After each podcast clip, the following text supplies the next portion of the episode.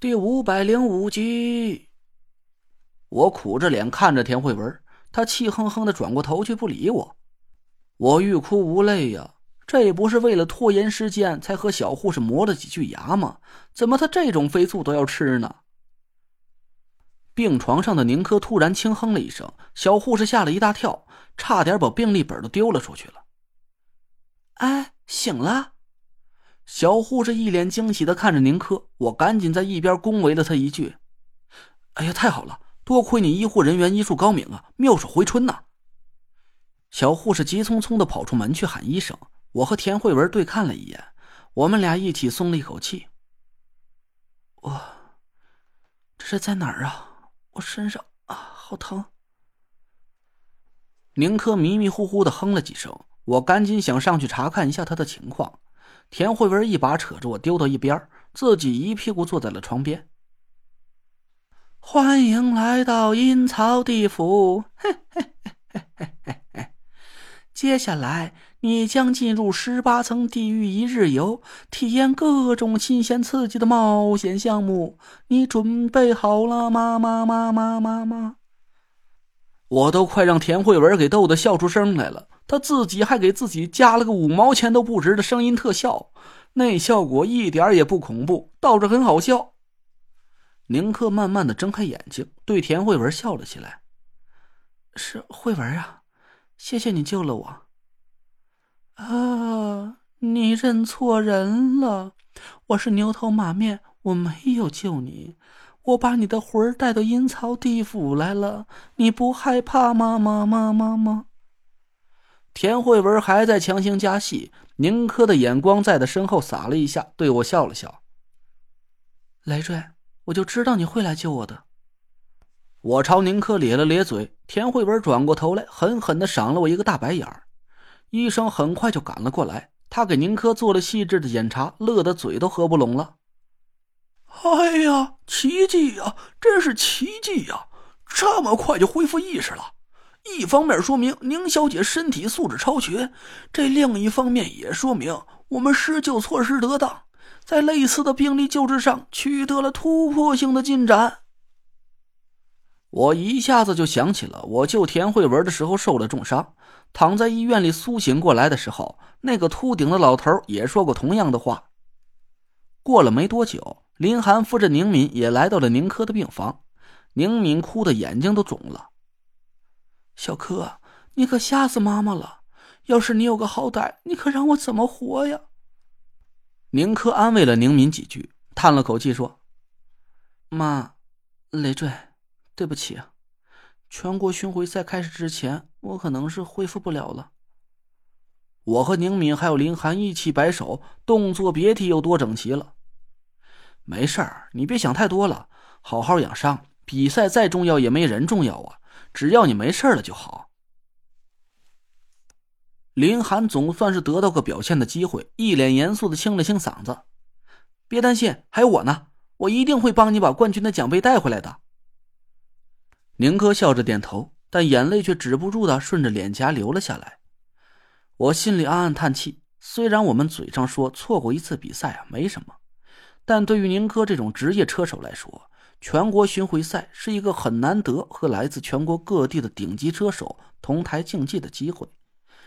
这种机会啊，可不是说有就有的。我非常理解宁珂的心情。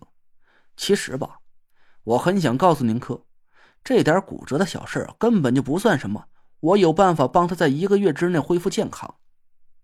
可是我看到田慧文那黑的像锅底似的脸，我又讪讪的把到了嘴边的话给硬生生的咽了回去。宁敏、宁珂母女俩说了一会儿话，我对宁敏使了个眼色，她一下子就明白了我的意思。小柯呀，妈妈去给你补办一下手续。林寒，你也一起来帮我。林寒依依不舍的回头看着宁珂，走出了病房。我关紧了房门。田慧文已经坐在床边，问起了宁珂早晨发生的情况。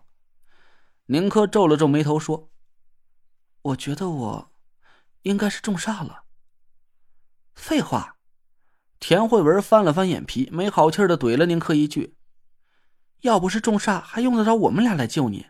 仔细想想，时间、地点、关键人物，还有重煞的具体过程，写一篇不低于八百字的杀后感。我和宁珂哭笑不得的对看了一眼，田慧文故意把我拉到身边坐下，骄傲的挽着我的胳膊，一脸得意的看着宁珂。嗯，早晨八点半吧，我照常到训练场上训练，林涵也在。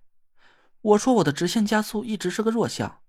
要是能在短时间内提升技术的话，很有可能会在全国巡回赛上争取更好的成绩。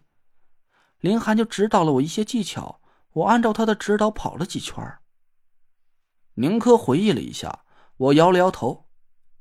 林涵应该和你种煞的事没关系。你仔细想想，当时训练场上有没有什么陌生人？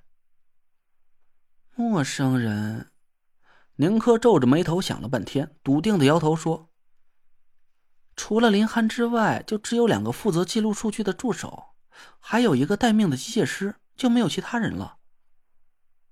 我点了点头。宁珂继续说了下去：“前几圈都没什么异常，我觉得林涵跟我说的那些要点都挺有用的。我照他的指导跑了几圈，感觉直线路段的速度有了一定的提升。就在跑完最后一个直线路段的时候，我开始减速过弯。”突然，我感觉胳膊上凉了一下，方向盘没推够角度，车子就出现了推头，我一头就撞到缓冲带里了。宁珂的脸色煞白，看来他对早晨的事儿还心有余悸。我想了想，问他：“是不是胳膊上感觉有一丝冰凌子似的？也不疼，就是胳膊突然酸麻了一下，没有力气了。”“对，就是这种感觉。”宁珂害怕的缩了缩身子，累赘。这次又是谁给我下的煞呀？我怎么老是遇见这种怪事儿？我，我好像没得罪过谁呀。